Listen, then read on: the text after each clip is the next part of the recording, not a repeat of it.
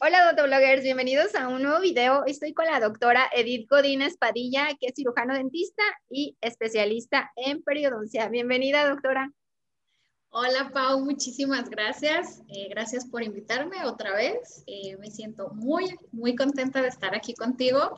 Y como te decía antes de empezar, aunque eres súper familiar para mí y aunque nos conocemos perfectamente, siempre que vengo de invitada tuya me pongo nerviosa.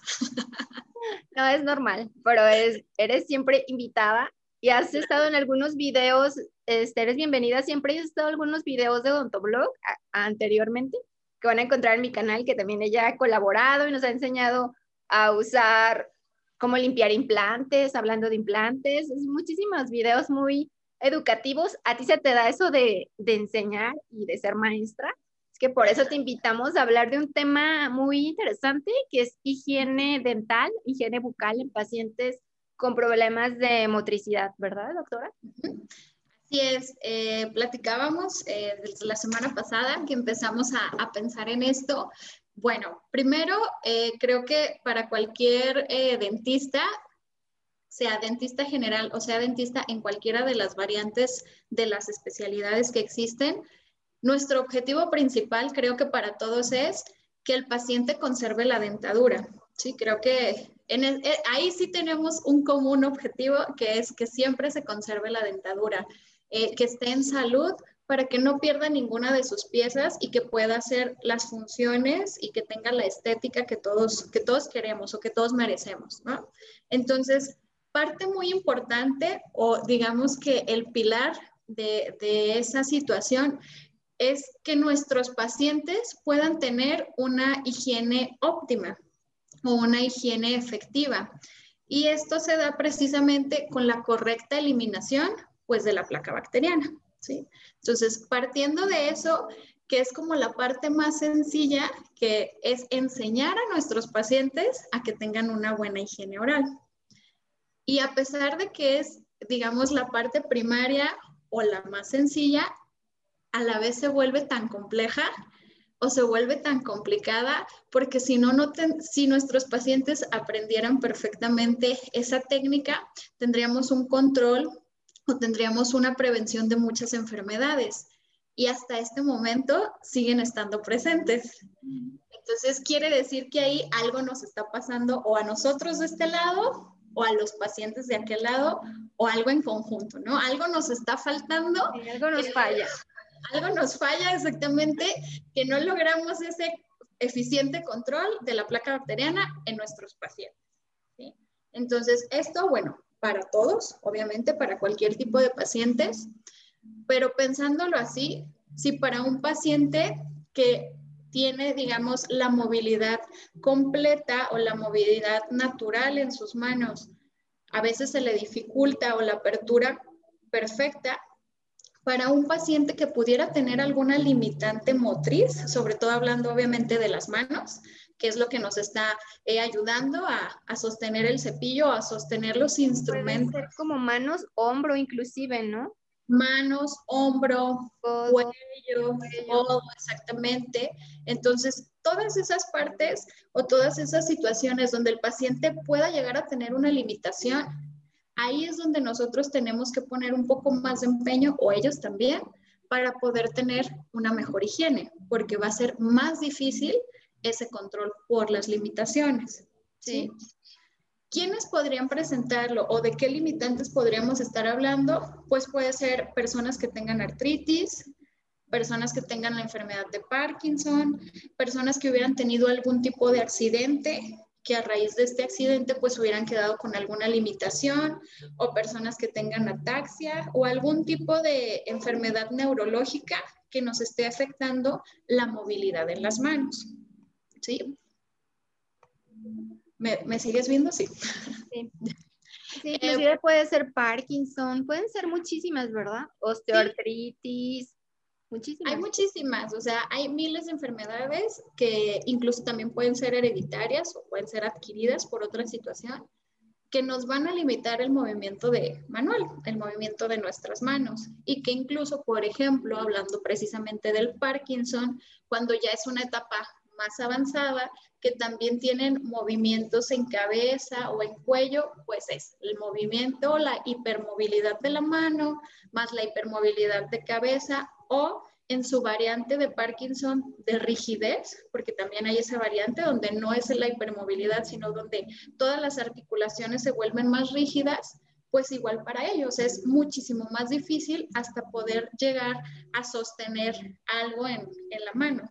Entonces, partiendo de ese punto, para ese tipo de pacientes, lo que para nosotros o lo que para mucha gente podría ser algo tan común como el cepillado, se vuelve complicado.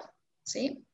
Entonces, sin hablar del hilo, que para personas normales se nos complica, nos complica. como que atinarle entre en medio de los dientes. Me imagino ese tipo de pacientes es, es imposible.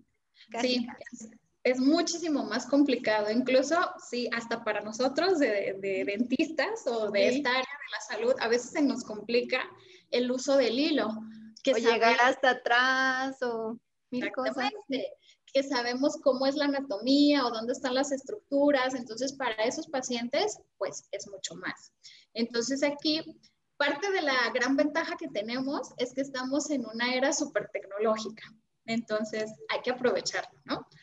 No es lo mismo los instrumentos eh, que tenemos ahora para ayudarnos a tener una buena higiene a los que había hace 30 años. Entonces, hay que ayudarnos de esa tecnología, ¿no? Nacimos en una era bastante buena en ese sentido, ¿sí?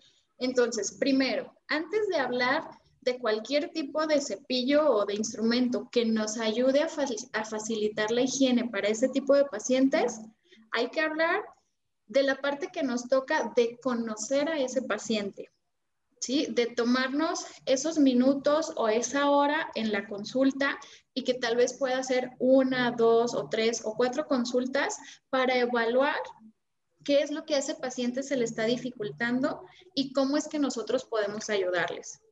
Sí, o sea, desde sentarnos con ellos, poniendo un espejo de frente para que ellos ubiquen las zonas, para que ellos ubiquen los dientes, para que ellos se familiaricen con la anatomía, porque a pesar de sonar eh, raro, hay personas que aunque tengan sus dientes no saben ni cuántos son, ni cómo están acomodados, ni cuál es el canino, ni cuál es el colmillo, ni cuántos son para, no, no tienen esa idea, no tienen esa noción, ¿sí? Entonces hay que sentarnos con ellos a explicarles diente por diente, dónde están las uniones, cuál es el área interproximal, dónde es el área donde va a entrar el hilo dental, dónde es el área donde va a entrar el cepillo, dónde es donde podremos usar otros instrumentos, porque estar hablando sin que ellos tengan una visión real de algo puede ser muy subjetivo, ¿sí? Tal vez nosotros decimos, el hilo se mete entre diente y diente en la parte interproximal y listo.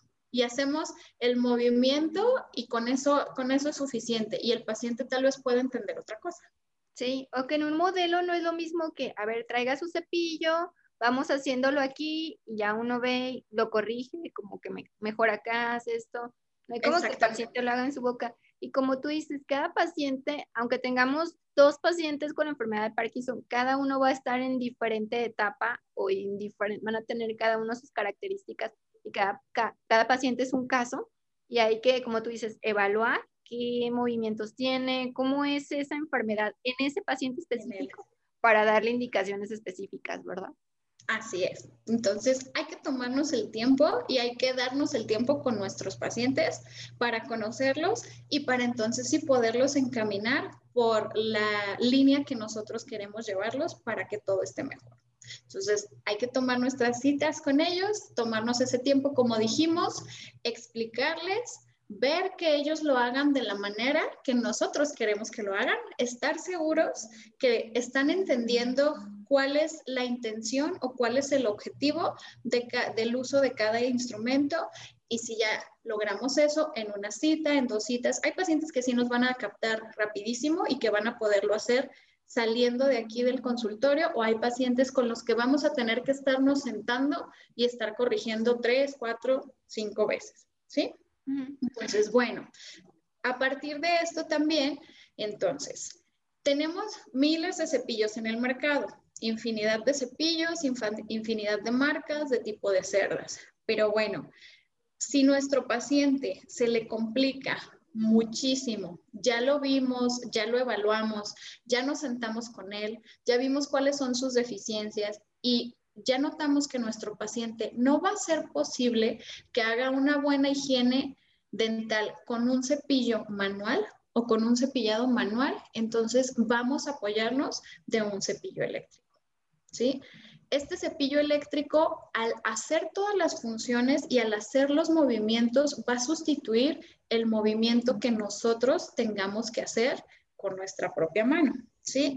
Eh, ya sabemos aún así que hay diferentes técnicas de cepillado, pero si hablamos, por ejemplo, de una técnica de barrido, donde el movimiento es de arriba hacia abajo, este movimiento, si no pueden realizarlo ellos, el, el cepillo eléctrico va a sustituir todo eso. Sí, porque la cabeza o el cabezal gira, pulsa, vibra, emite esas vibraciones que al ser bien utilizado, y esto sí lo recalco, bien utilizado, nos va a ayudar a remover la mayor cantidad de bacteria posible, más que un cepillo manual. Sí, eso sí hay estudios miles donde un cepillo eléctrico bien utilizado versus un cepillo manual sí tiene más eficiencia a la remoción de la bacteria, ¿sí? ¿Por qué? ¿Por qué? ¿O qué, qué, es lo que puede hacer o cuál es la diferencia? Aquí te, te voy a enseñar, por ejemplo, en tamaños entre uno y otro. Entonces, por ejemplo, yo tengo aquí un cepillo eléctrico, que incluso no tiene la parte del cabezal. Aún le falta la cabeza, ¿no? Entonces es mucho más largo, ¿sí? Comparado con un, con un cepillo manual, ¿no? Sí, un cepillo, pues sí, con un cepillo manual el tamaño es distinto, ¿sale?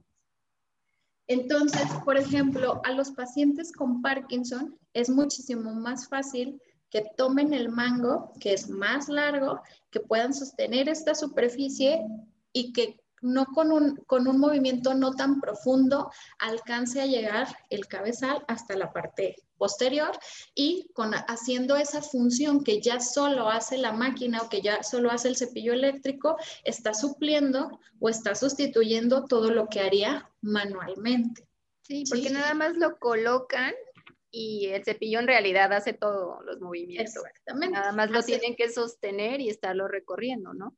Exactamente, solamente lo tienen que sostener, recargarlo sobre la superficie del diente, sostenerlo un segundo aproximadamente en cada diente e ir haciendo el movimiento, recorriéndolo hasta terminar.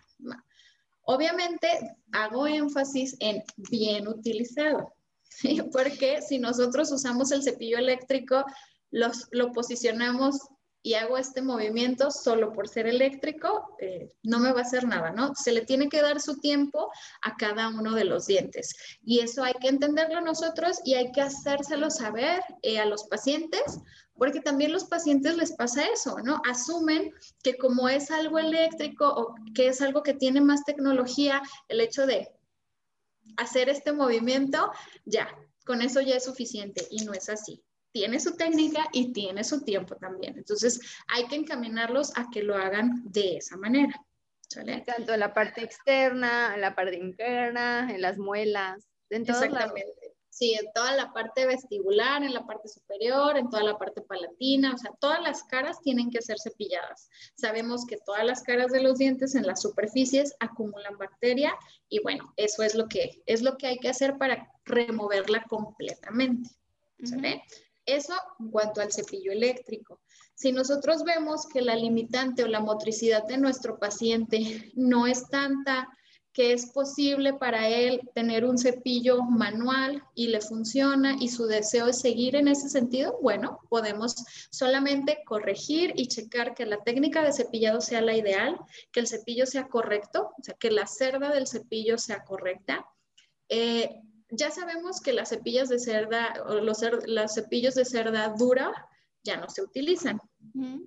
Pero hay muchas personas que siguen utilizando cepillos de cerda media. Hay cepillo de cerda media, suave, extra suave, también ya sabemos eso. Personalmente a mí me gustan los cepillos de cerda suaves y extra suaves, pero en algunas ocasiones o en algunos casos sí es posible usar cepillo medio. ¿sí? Entonces, volvemos a lo mismo, hay que evaluar a nuestro paciente, hay que evaluar la técnica que ellos están teniendo de cepillado e indicarle el mejor cepillo específicamente para él y la técnica que más se le acomode. Eso en base a los cepillos o con base al, al cepillado. Ahora, el hilo dental. ¿El irrigador es, entraría como hilo? El water pick sustituiría como el hilo. ¿Por qué?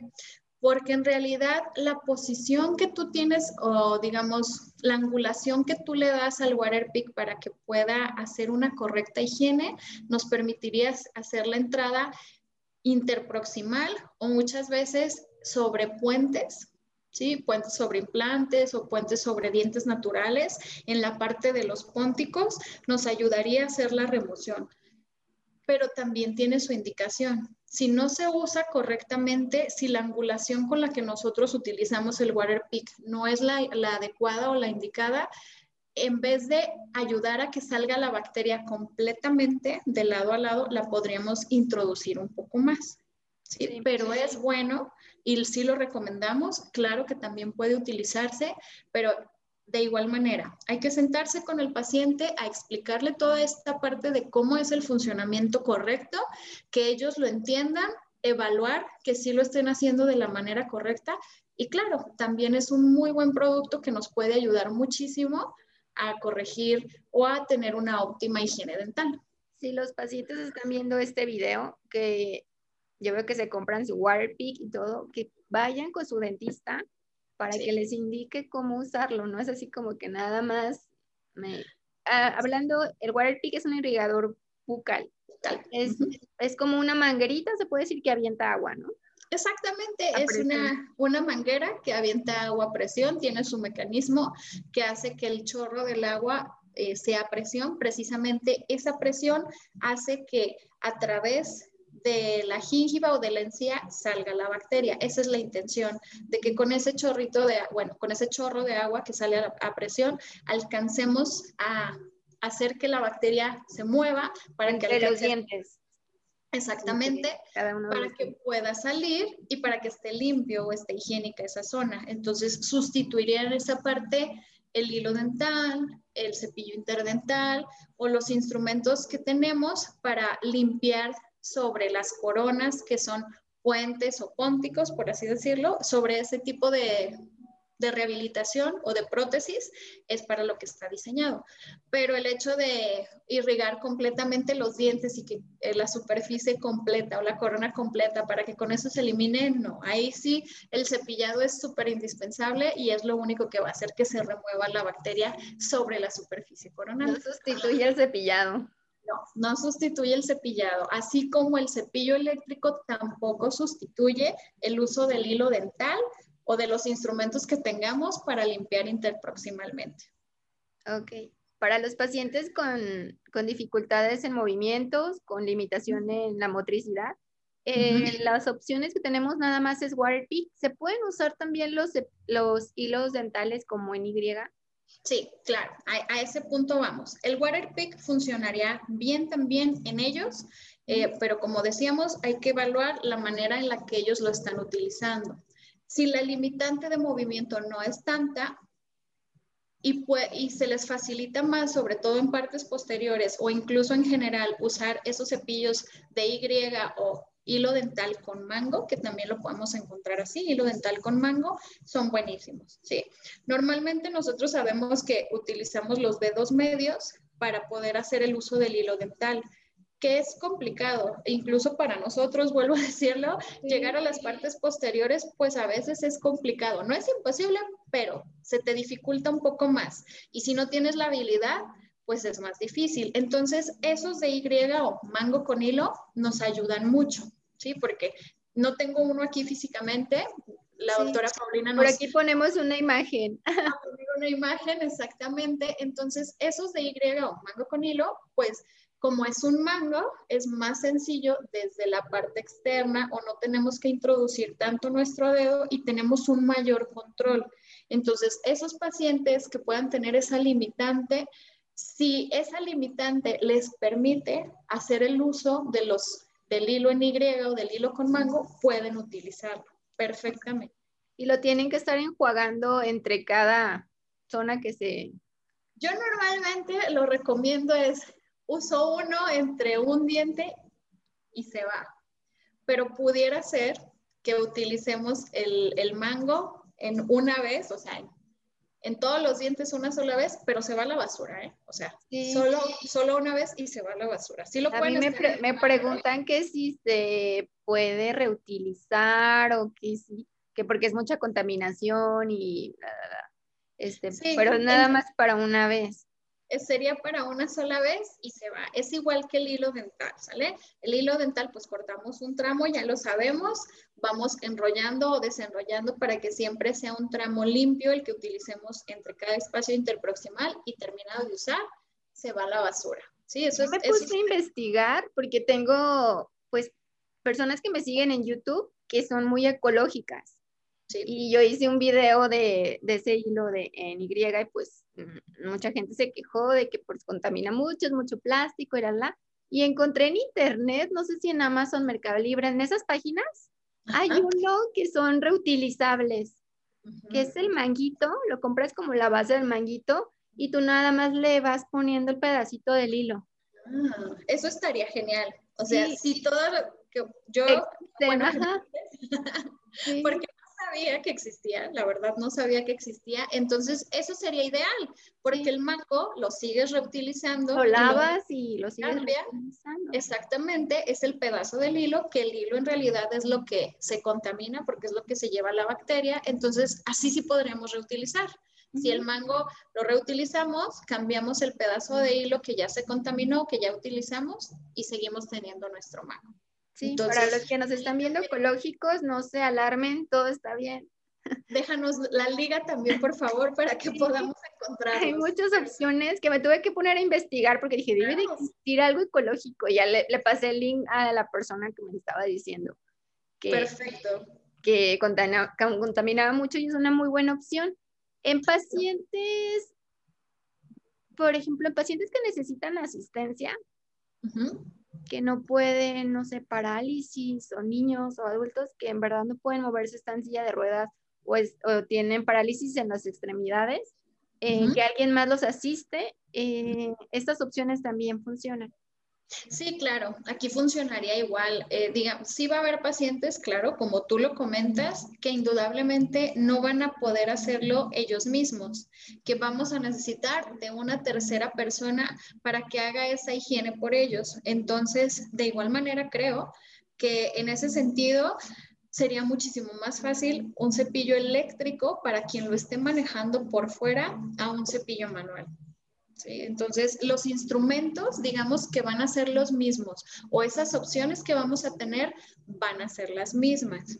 Ahora, eh, regresándonos a lo del hilo dental o a lo del mango con hilo, ahí también hay que evaluar al paciente.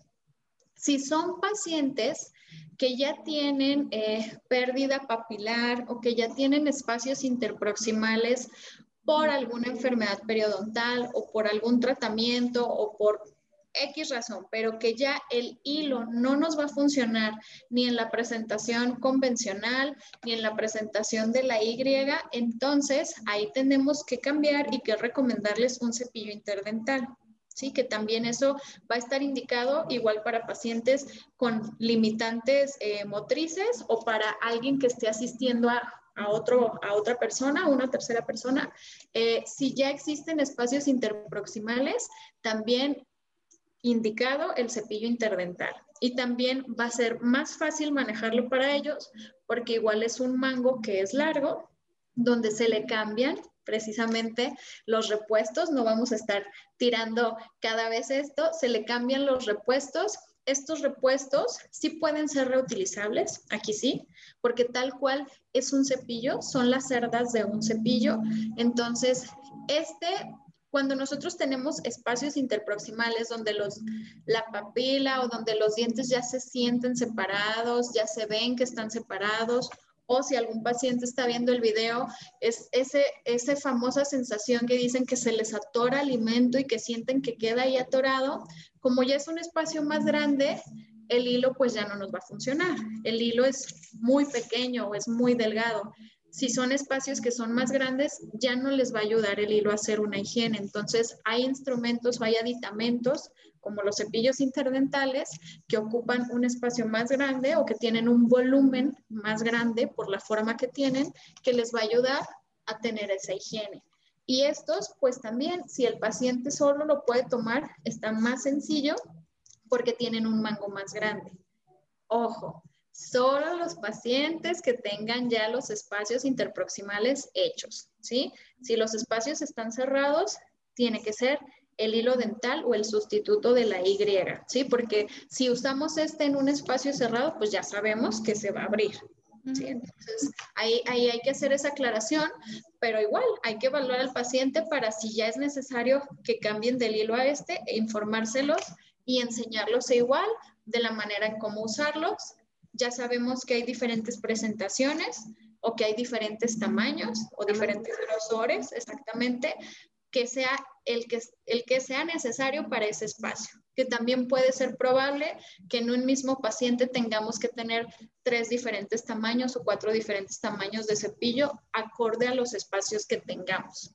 Y eso te lo dice tu dentista. Eso te lo dice tu dentista, sí, claro. es... Porque puede medir esos espacios y decirte, tú necesitas tal cepillito más chiquito en esta parte, más gruesecito. Son como cepillitos de biberón. Exactamente. Se mucho que se asemejan muchísimo. Limpiar las zonas y si hay que, como, como, como tú dices, doctor, hay que ir con el dentista y que nos recomiende el cepillo interdental adecuado para nosotros. Exactamente. Mi, duda entre el hilo dental, que hay un hilo dental más delgadito y hay otro que es como cinta. ¿En qué casos se utiliza la cinta? Los casos en los que se utiliza la cinta es acorde a la habilidad, te soy muy sincera, de cada paciente. Por ejemplo, los que son como cinta, ¿O te refieres a cinta más gruesa? No sé si me estoy entendiendo. que es como una cinta plana y más gruesa. Ah, ok. Esa cinta plana y más gruesa normalmente ayuda a que atrape un poco más de la bacteria al ser un poco más grueso. En realidad, no tiene diferencia, digamos, entre si un paciente puede usarlo o no. Es más bien de gustos. Voy a esto. Yo he usado, por ejemplo, en mí los ambos o los dos y, por ejemplo, el de la cinta lo siento como más rígido, como un poco más rígido. Siento que no tan fácilmente puedo manipularlo. Incluso se me atora más fácilmente a mí personalmente. ¿sí?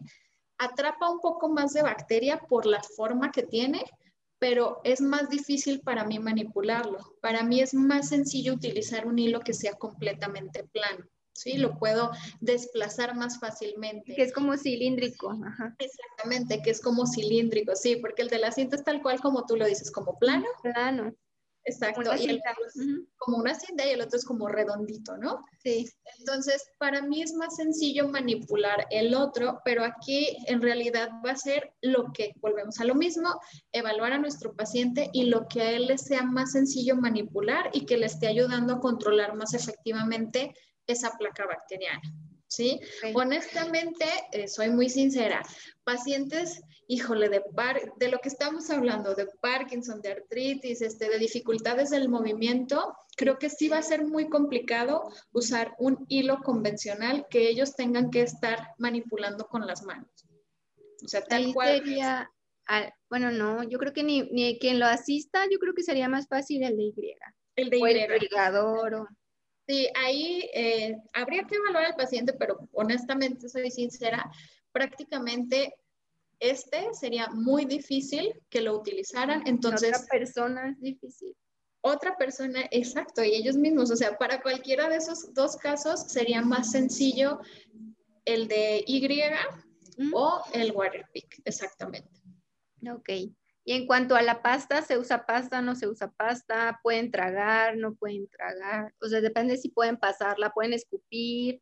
Como que depende de eso el paciente, si usan pasta o no, o siempre usamos pasta de confluo. Bueno, aquí el tema de usar pasta o no usar pasta es también de acuerdo a nuestro paciente. ¿Por qué? porque en realidad lo que hace la remoción de la bacteria como tal, pues es el cepillo, es la cerda, es esa parte mecánica, ¿sí? Igual esa parte mecánica que está haciendo el hilo. Claro que a todos nos gusta usar pasta porque nos sentimos frescos, porque ese sabor está rico, porque nos hace que huela rico y porque, claro, hay pastas que tienen flúor o que tienen ciertos activos o ciertos medicamentos que nos pueden ayudar a controlar más fácilmente la bacteria. Entonces, sí pueden usar pasta todo el tiempo a menos que alguna parte o algo de lo que ellos están presentando lo impida, que ya médicamente algo que tengan ellos eh, o fueran alérgicos a los activos de la pasta, entonces en ese caso diríamos que no, pero en realidad pueden usar pasta. Y la verdad es que si uno se pasa la pasta dental, pues no pasa que, que te sientas un poco incómodo, que te dé un poquito de tos, pero no te pasa nada. O sea, si ellos no pudieran deglutir bien o no tuvieran la facilidad de escupir y en algún punto se, se pasaran la pasta con el agua, no pasa nada. No, es tóxico. No, para nada. Ninguna pasta dental hasta ahora que yo tenga conocimiento y que esté aprobada para venderse tendría que ser tóxica. No, no puede ser tóxica. Sí, me, también tuve una plática con una patóloga bucal y me decía que hay pacientes que presentan descamaciones bucales porque tienen alergias a las pastas. A las pastas. Ajá, y me decían, y yo en ese caso, ¿qué se hace? Pues cambiar la pasta, alguna naturista o algo, pero no, o sea, son alérgicos en sí a, algunos químicos de la componente. Sí, como platicábamos, a menos que tuvieran así algo específico que fueran alérgicos a la pasta o que tuvieran algún tipo, eh, algún otro tipo de enfermedad que no se indicara por alguna razón usar algún dentrífico, pues bueno, ahí sí lo omitiríamos. Y si omites el uso de, de, la pasta, mientras sea un buen cepillado, un cepillado óptimo, es suficiente, también sería suficiente. Y para pacientes que tienen, pues hablando de movimientos involuntarios y que están cerrando la boca de forma involuntaria, en ese caso, ¿cómo se podría hacer toda esta higiene? Ahí en ese sentido, ahí ya es un poco más complicado, pero bueno, no es imposible. Entonces, si son pacientes que precisamente el movimiento es involuntario y la tendencia es a cerrar, ahí tal vez un cepillo eléctrico, no que les ocasione daño, pero pudiéramos lastimarlos tal vez por al momento en el que ellos cierren, si está haciendo una rotación, tal vez ese movimiento que hagan pudiera llegar a lastimarse el paciente va a llegar a lastimarse. Entonces, en ellos, tal vez, si ellos pueden hacerlo solo, pues no pasa nada, ¿no? Si nosotros este, tenemos el cepillo dental adentro y de repente cerramos los labios, no nos pasa nada. En ellos el movimiento es más brusco.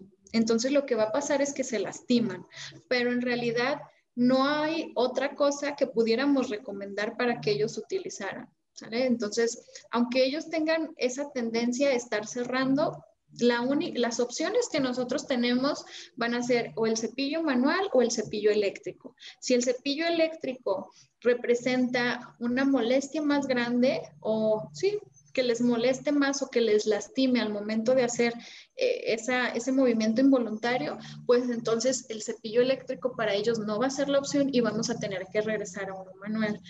Así se tarden 10 minutos, 20 minutos, así solo puedan ir poco a poco cepillándose de dos dientes en dos dientes y tener que descansar o tener que parar, está bien, pero lo van a tener que hacer. O sea, aquí la concientización es que hay que hacerlo lo mejor posible o lo que mejor puedan hacerlo, pues para no tener un, problema después, pero lo van a tener que hacer.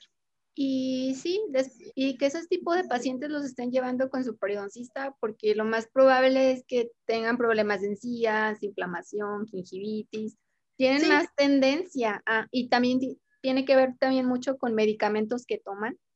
Así es. O sea, por ejemplo, los pacientes de Parkinson, de artritis, todos ellos,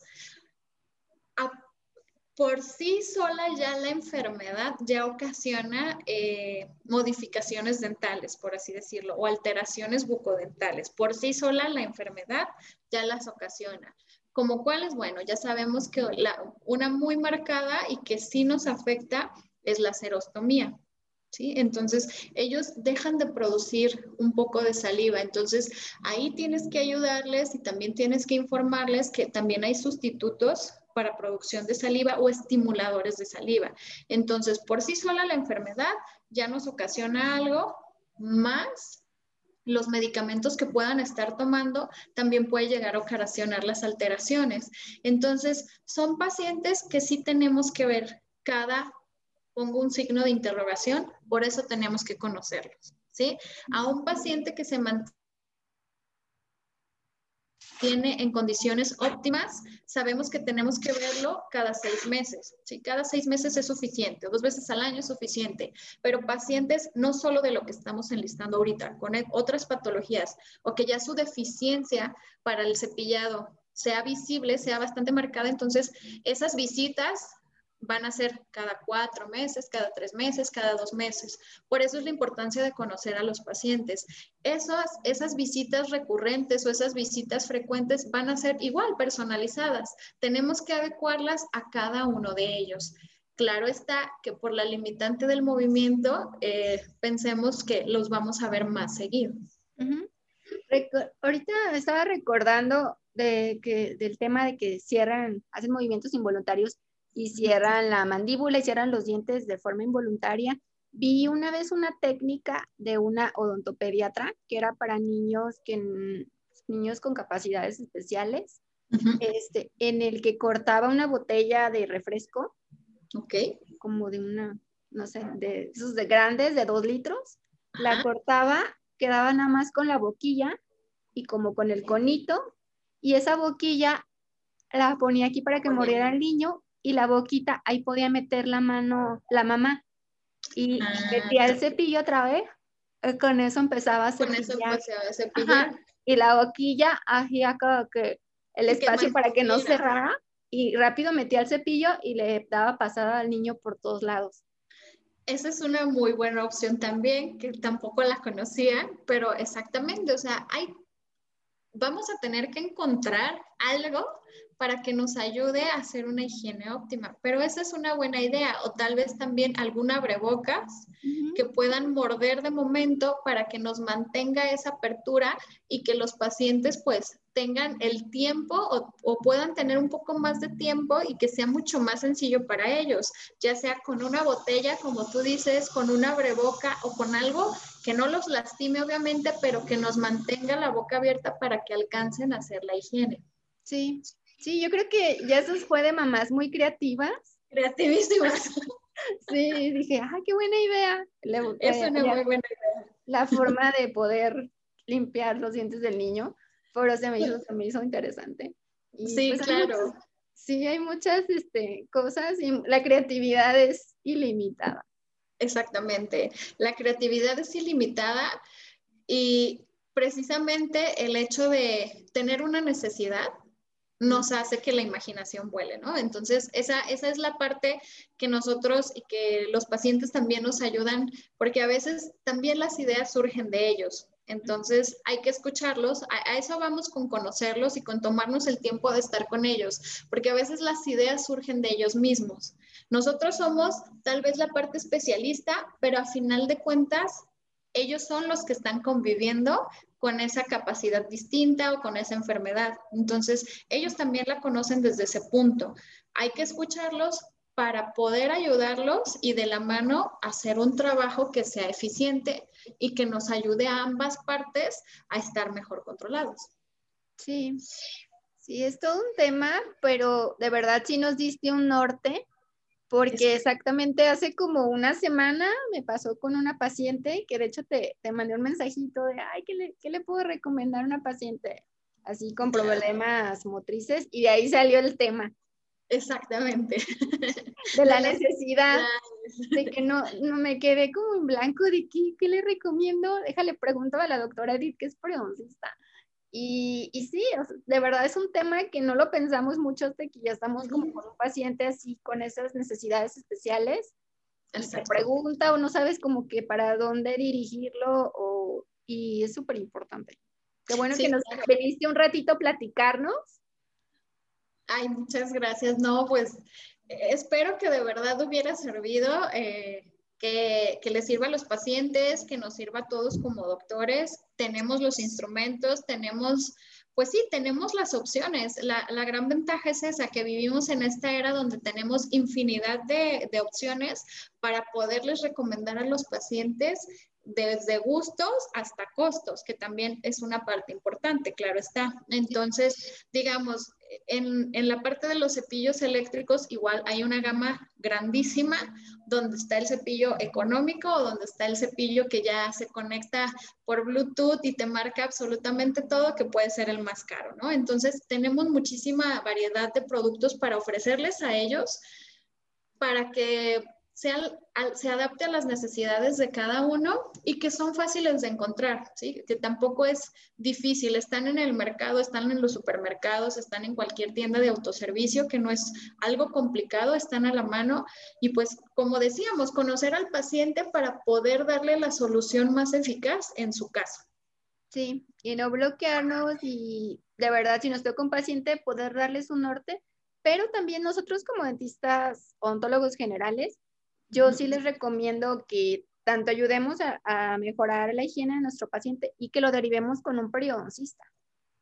En caso, sí, en caso de que el odontólogo general vea que la necesidad del paciente ya es más específica, que sí necesita un trato más especializado, claro, para eso están los especialistas, para apoyarse. E igual nosotros nos apoyamos muchísimo en los odontólogos generales.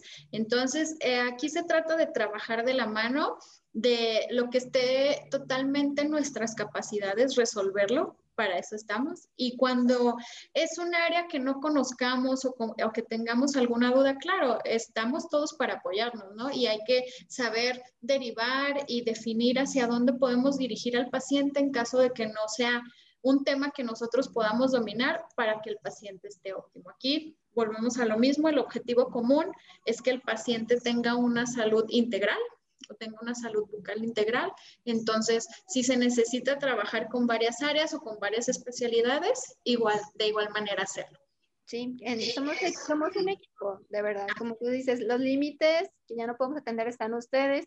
O si el paciente nos llega con unas encías súper inflamadas por su medicamento, pues hay que mandarle al periodoncista. Hay que ver, hacemos un equipo, a lo mejor darle fase 1 a nuestro paciente y después derivarlo hay que estar viendo hasta dónde y pues somos un, equipo, como tú dices, al final lo importante es que el paciente esté bien. Así es, que el paciente esté bien, pero estoy totalmente de acuerdo que pueda ser la fase higiénica eh, inicial eh, con, con, quien llegue, con el odontólogo general, y ya si ve que eso no es suficiente y que necesita ayuda más especializada, pues derivarlo. Y también eh, conocer un poquito de, de la parte médica, porque a veces pueden estar ocasionados por los medicamentos o puede ser que el medicamento esté derivando en algún, en algún problema y entonces ahí también se vale hacer una interconsulta con el especialista de la parte médica o de la medicina, pues, este, donde, donde esté siendo tratado. Incluso a veces, eh, ya digamos que sugiriendo o haciendo la observación de que estamos viendo que hay alguna alteración en las encías, a veces eh, los internistas o los cardiólogos o dependiendo de quién esté revisando el paciente, puede hacer una modificación del medicamento que siga sirviendo en la parte central para lo que es, pero que no haga una alteración bucal y eso también nos toca a nosotros y esa parte también es válida que nosotros, o más bien la tenemos que saber para poder hacer eh, una interconsulta médica para ayudar también al paciente en ese, en ese sentido. Sí, conocer todas estas enfermedades y conocer farmacología y todo eso. todo eso todo eso que es importante para atender a un paciente que nos llegue, estoy tomando fenoteína. ¿Cómo se llama? La que inflama. Fentoína, exactamente. y nosotros nos quedamos de, ¿qué es eso? Hay que como que conocer qué medicamentos que pueden ocasionar bucalmente para saber a qué, a qué ir un poquito más allá, pues a ver a qué nos podemos. más allá y no asustarnos, porque precisamente si están bajo alguna medicación que tiene estas, digamos, consecuencias eh, farmacológicas, pues no asustarnos y saber que, bueno, es por ese medicamento y que seguramente va a quitarse o que si hacemos la observación o una interconsulta y puede haber una alternativa, para tratarlo, pues bueno, ya sabemos que, que ahí se va, se va a controlar. Sí, muchas gracias por todos tus tips, doctora. ¿Tus redes sociales tienes Facebook? Tengo Facebook Instagram. y tengo Instagram eh, que te dejo aquí, bueno, tú pones la liga, nos vas a ayudar a poner la liga. lo ponemos para que te contacten cualquier duda, pregunta, cita. La verdad, ella es mi periodoncista y vean, me tiene las encías al 100. También cualquier cita que quieran hacer contigo, tú estás en Guadalajara. Así es, yo estoy en la ciudad de Guadalajara, en Guadalajara, Jalisco. Eh, mi consultorio está en la colonia Ladrón de Guevara. Entonces, aquí dejamos las redes, los teléfonos y toda la información. Por si tienen alguna duda, alguna consulta o cualquier, cualquier pregunta, estamos a la orden. Sí, duda, consulta, como odontólogo, como paciente, quieres hacer una cita, cualquier cosa, la doctora Edith aquí vamos a dejar sus redes para que la contacten. Y pues muchísimas gracias. No, gracias a ti, Pau, con muchísimo gusto. Eh, cada vez que me invitas, pues aquí, aquí estoy eh, esperando haber aportado un poquito y, y que, que sirva para, para todos, para mí también. A mí también me sirve muchísimo. Y aquí estamos, aquí estoy a la orden. Sí, muchas gracias. Aquí salimos todos aprendiendo algo nuevo. Siempre. Así es como lo de la botella. Ah, lo de la botella, es muy bueno. Pues muchísimas gracias a todos los que nos escucharon, nos vieron. Este, va a estar aquí este video en YouTube y el audio va a estar en Spotify. Y dejamos aquí las redes de la doctora. De todas formas, si me están escuchando en Spotify, su Instagram es dra.edilcodines.perio. Que nos vemos hasta la próxima. Gracias. Adiós. Adiós.